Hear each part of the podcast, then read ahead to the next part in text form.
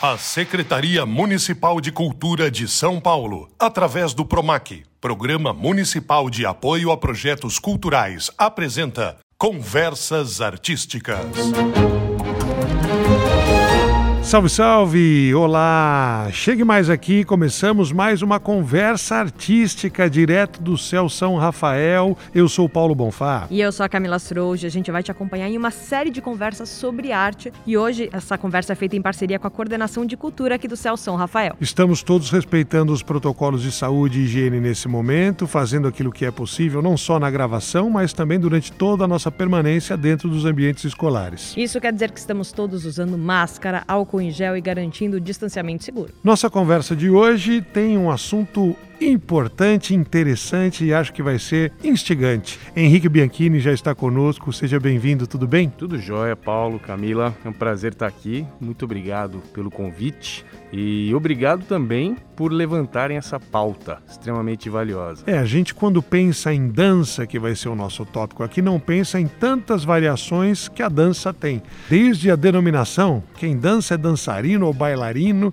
mas também como aproximar isso do dia a dia das pessoas que não são artistas, que não estão trabalhando com arte, mas que gostam ou nem sabem que gostam e que consomem. A tua área de atuação hoje ela é algo que você identifica claramente como do gosto popular ou de gente que está pensando em arrumar um trabalho com isso? Bom, você já começou com uma das grandes dúvidas né, em relação à terminologia bailarino ou dançarino, bailarina ou dançarina, isso é algo que continua ainda em discussão e passa muito pela subjetividade, porque obviamente depende do que se entende como dança e o que se entende como o baile, o balé, o bailado, né, as, as origens dessas palavras. Então, isso já traz o peso da ambiguidade, da subjetividade que a dança carrega consigo na nossa sociedade. Desde essa primeira terminologia para se identificar como participante, como agente desse tipo de manifestação.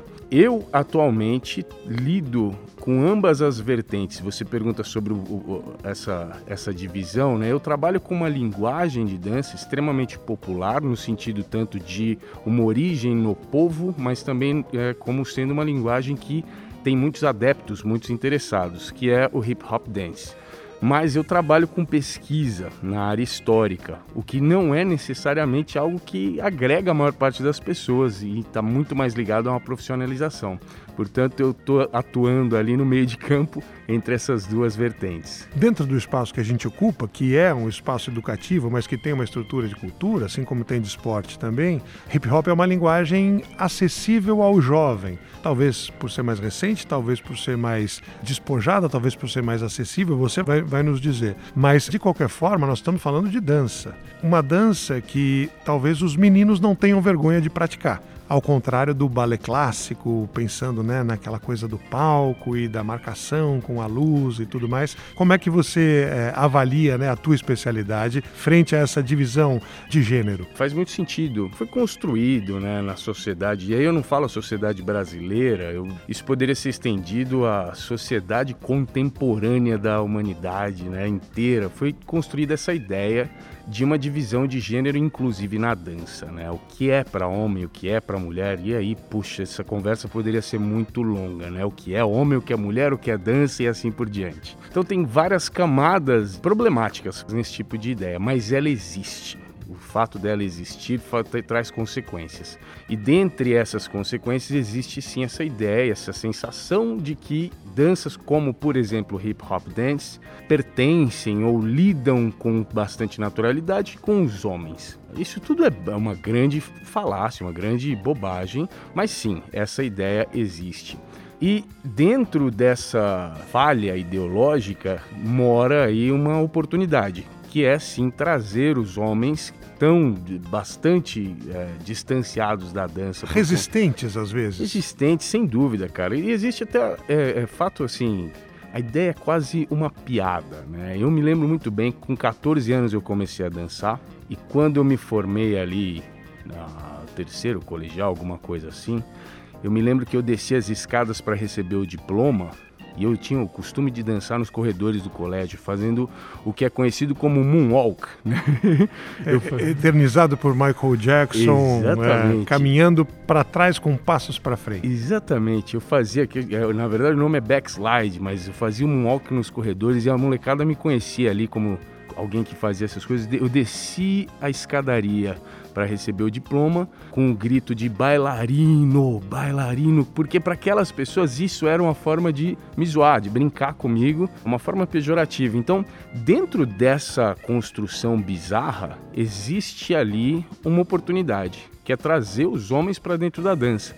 Ainda que por um caminho bizarro, né, no sentido de que essa dança tudo bem, o que não faz nenhum sentido, mas ali mora uma oportunidade. E esse mesmo camarada que te incomodava, ou achava que estava te incomodando, ou te chamar de bailarino porque você dançou para descer uma escada, provavelmente pensava que tudo bem dançar se for eu com uma mulher ou eu com um par, mas homem dançando sozinho, não, né? Provavelmente. Isso é um preconceito, sim. né? Provavelmente sim. E é sabido, né, aí dentro dessa outra ideia, né, da dança como um, uma ferramenta de interação social, de conquista, né? Dentro dessa ideia, os homens sempre foram atraídos pela dança a partir deste viés, né? Porque naturalmente o homem que sabe dançar na interação social tem alguma vantagem. Então, esse é um outro lado que sempre atraiu os homens, porque aí tudo bem, né? Dançar um para forró, isso, uma valsa, etc. Eu vou tirar aqui o meu par para dançar. É, isso diz muito sobre sobre a, como funciona a nossa cabeça, né? Porque dançar para a conquista tudo bem. Dançar como uma forma de autodescoberta, de expressão, de, de uma forma artística, uma forma de interação com o mundo. Ah, mas isso é estranho. Isso aí não. Mas aí quando a gente pensa, por que o hip hop, por exemplo, exemplo, é uma dança que pode sim ser associada a homem. Você acredita que tem algum viés histórico do surgimento da dança para ser? Por que não, por exemplo, o forró, que também até tem, mas por que não balé? Por que o hip hop? Ótima pergunta, Camila. Bom, eu, eu poderia enumerar alguns fatores. Né? O primeiro deles diz respeito sim ao, ao imperialismo estadunidense. Né? Uma dança estadunidense, como por exemplo o hip hop, traz para nós já uma ideia muito cativante, chamativa. Henrique, você falou bonito ou falou como os nossos patrícios portugueses chamam os Estados Unidos, né? Ah, o estadunidense, galera, é o americano, né? é o popular eu americano. Eu tenho uma bronca com a ideia do americano porque a gente todo mundo é americano. Né? Eu, você sabe, eu, eu, eu, me considero um pesquisador de danças vernaculares afro-estadunidenses. Olha Deus. que coisa complicada, que é um outro eu nem jeito... entendi o que você disse. Pois é, é um outro jeito de falar dança popular dos Estados Estados Unidos, é, que veio da cultura afrodiaspórica. Mas eu, eu uso essa palavra. Tá, Pô, tá, tá né? parecendo né? grego aqui é, agora. Mas é da diáspora africana, né? Exato. Foi uma diáspora. Não, mas eu, eu penso, eu, eu, vejo assim, o que vem dos Estados Unidos já há muitos e muitos anos é atraente para nós aqui, no, no, mundo todo, mas no Brasil em especial. Então esse já é um ponto, né? Já é um, um lado, assim, essa xenofilia que a gente tem com os Estados Unidos. Mas, além disso, existe in, inserido dentro dessa dança, ou na verdade a dança hip hop é inserida na cultura hip hop, que, por conta também desse viés de apreço pelos Estados Unidos, traz uma ideia do que é a virilidade da contemporaneidade, o que é o ser homem, o macho, né, nesse, nesse contexto contemporâneo, tão influenciado pelos Estados Unidos. Então tem a ver com o cara que é forte, o cara que é, ele ostenta as suas posses, seja por meio do dinheiro ou das coisas que o dinheiro compra. É aquele homem que tem um, um grande chamariz assim em relação às mulheres. É um cara extremo que está representado na ideia do rapper. Então, né? eu, eu tava imaginando exatamente essa pintura, né?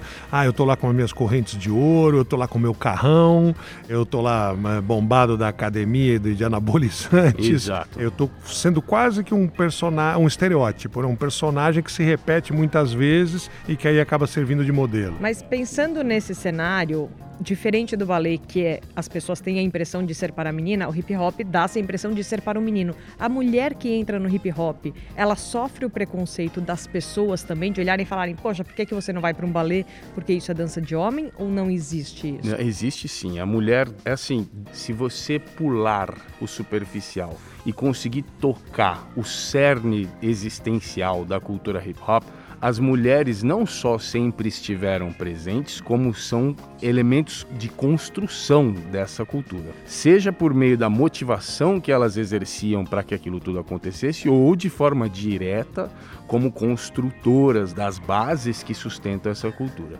Então, se você conseguir olhar para além da superfície, está lá. Porém, tudo isso é afogado naquilo que é representado mediaticamente. Até porque, no mundo machista, você relevar atributos femininos para uma cultura que sobrevive a partir da ideia da virilidade não é rentável. Então não faz muito sentido para o mecanismo geral. Portanto, as mulheres, sim, sempre foram abafadas, escondidas e diminuídas dentro dessa cultura. Isso já há anos vem sendo combatido, né? Assim como deve ser. Ainda bem. E exatamente, e gradativamente tem se transformado. Mas sim, existe esse mecanismo opressivo ali e que tenta reduzir, sempre tentou reduzir as mulheres. E não só as mulheres, devo acrescentar que a homofobia dentro da cultura hip hop sempre foi muito forte. Né? Existe um documentário que eu já deixo aqui como uma indicação, até porque está disponível nas redes, que chama-se Hip Hop Beyond Beats and Rhymes. Vamos traduzir do inglês, que seria o hip hop além das ritmas e das batidas, das rimas e das batidas, mas que está em inglês, né? Se eu não me engano, ele tem legenda em português, viu?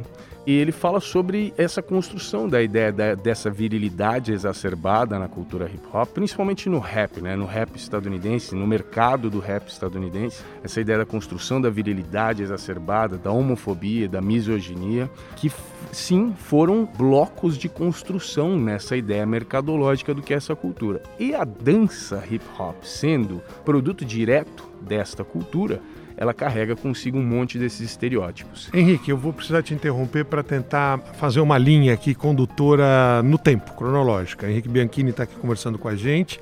Estamos no céu Rafael, ele é pesquisador e é especialista né, na, na dança hip hop, na cultura do hip hop, e tudo isso na cabeça da pessoa comum, independente da idade, começa com a música, com gênero musical, com o desenvolvimento de um estilo que explode, que vem da periferia americana, norte-americana, estadunidense, mas que começa a cair no gosto de pessoas fora da periferia, não só da comunidade negra, mas também espalha né, para eh, outras regiões e outras etnias. E é, nesse momento, o, o que a música dita como comportamento para aquilo que surge, ninguém dança do silêncio, né? Então, daquele trabalho musical, daquela evolução melódica ou da batida, do que for, ganha tanta força. É porque aí eu penso que para aquele som eu tenho que dançar desse jeito, com essa roupa e ter essas convicções? Sim, a sua hipótese é, é confirmada historicamente, Paulo. A, a dança popular ela surge geralmente, para não dizer sempre, vou deixar uma brecha aqui para algumas exceções, geralmente a dança popular surge da música popular. A música que promove esses elementos que vão se transformando em interação social, em expressão física e que vão se transformar eventualmente em uma linguagem expressiva de dança. Com esta linguagem em especial, isso não foi diferente. Então, eu costumo dizer o seguinte, que existe uma linha do tempo em contínuo, em continuidade. Então, portanto, não tem divisões muito claras. As coisas não tem de uma a noite está de um jeito e se acorda de manhã está de outro. Tudo isso é muito gradativo, de forma sutil, a ponto da gente não conseguir perceber quando as mudanças acontecem. Mas às vezes, algumas transformações são drásticas o suficiente para que as consequências delas sejam fortes a ponto de você conseguir olhar para trás e logo ali atrás você perceber que era diferente até então. Portanto, aconteceu alguma coisa. Alguma coisa foi muito importante aqui, alguns marcos históricos assim. Em relação à música que gerou essas danças, por exemplo, em relação ao rap, né? qual é a grande revolução do rap? Supõe-se, existe uma ideia de que o rap gravado começa em 1979. Na verdade, na verdade, eu, eu mesmo, como um curioso, tenho gravações desde 1927 com essa estrutura rítmica vocal acontecendo mais ou menos da mesma forma. Mas existe essa ideia de que em 1979 a gente tem as primeiras gravações comerciais de rap. A transformação que essa forma de rimar, de cantar, gerou na música popular e, consequentemente, na dança popular é devastadora. O jeito de cantar que não sustenta notas longas, mas que sim tem esse ritmo sincopado, assim, bastante recortado, isso vem para o corpo. As pessoas sentem a necessidade de se mexer com essas síncopes acentuadas, com esse staccato, esses recortes rítmicos. Isso se transforma em movimento. Então é muito valioso pensar esse caminho da construção da dança a partir de, das peculiaridades que a música carrega consigo. Né? E quando você conversa, não você, Henrique, mas quando as pessoas conversam com pessoas que se engajaram nesse movimento de diferentes formas ao longo do tempo, por exemplo, os irmãos Pandolfo, Otávio Gustavo, né?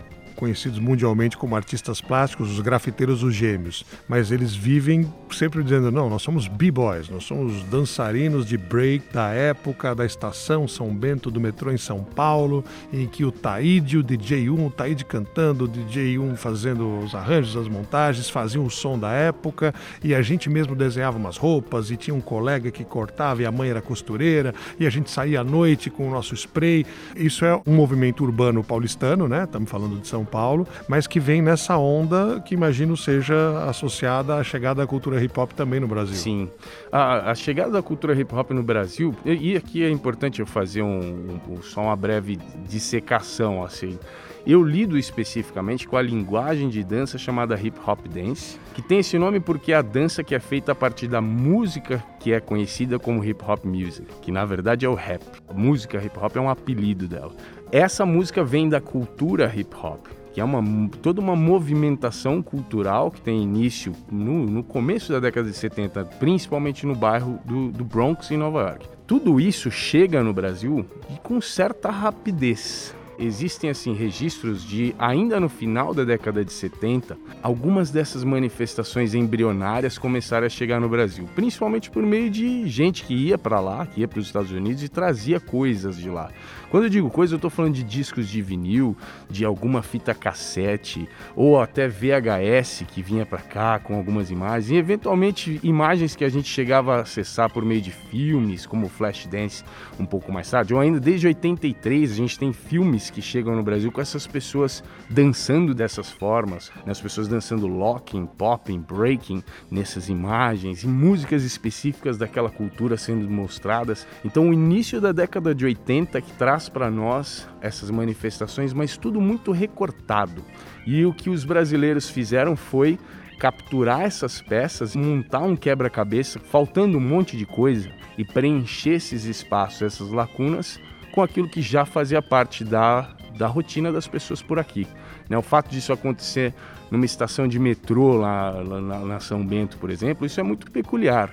Né? O dia a dia dessas pessoas, o transporte, a rotina dessas pessoas já estava preenchendo espaços, lacunas no entendimento do que era essa cultura lá dos Estados Unidos. Né? Então o processo é esse, essa miscigenação cultural. É difícil tropicalizar porque inclusive quando você fala hip hop dance, né, é a dança, sim, seria sim. a dança hip hop, né? As referências por terem vindo recentemente e serem baseadas, né, num país que é de língua inglesa, para o dia a dia, talvez as pessoas nem pensem, nem percebam, porque a gente faz isso com várias outras palavras no nosso vocabulário diário. Mas existem movimentos hoje que buscam abrasileirar, vamos chamar assim, esse intercâmbio, essas informações que transitam muito mais rapidamente? Sim, sim, sem dúvida. O processo acontecia intuitivamente, sempre aconteceu e sempre vai acontecer, mesmo sem a autorização do agente, né, mesmo sem que se perceba, mas ele passa a acontecer e já vem acontecendo muito de forma proposital.